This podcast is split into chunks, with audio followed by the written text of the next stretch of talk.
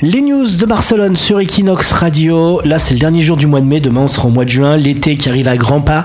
Les plages de Barcelone, c'est la guerre pour y accéder, Lauriane. Et oui, hier, on vous annonçait que 200 000 euros avaient été prévus pour rénover les douches et les passerelles. Et si les équipements sont prêts pour accueillir les Barcelonais et les touristes, pas sûr que l'espace sur les plages soit quant à eux suffisant. La mairie n'a en effet pas rénové une mesure qui consistait à augmenter l'espace de 2000 m2. Pour rappel, en 2016, 5 millions de touristes étaient venus profiter du soleil catalan. Et si l'augmentation du tourisme que connaît la, la Catalogne pardon, euh, persiste, pas sûr qu'il y ait beaucoup de place pour poser sa serviette. Oui, parce qu'en fait, les plages de Barcelone, et comme la grande majorité des plages de la Méditerranée, ce sont pas des vraies plages en fait, ce sont des plages artificielles avec euh, du sable qui est injecté dessus. Donc c'est à peu près les gens qui, construisent la, plage. qui mm.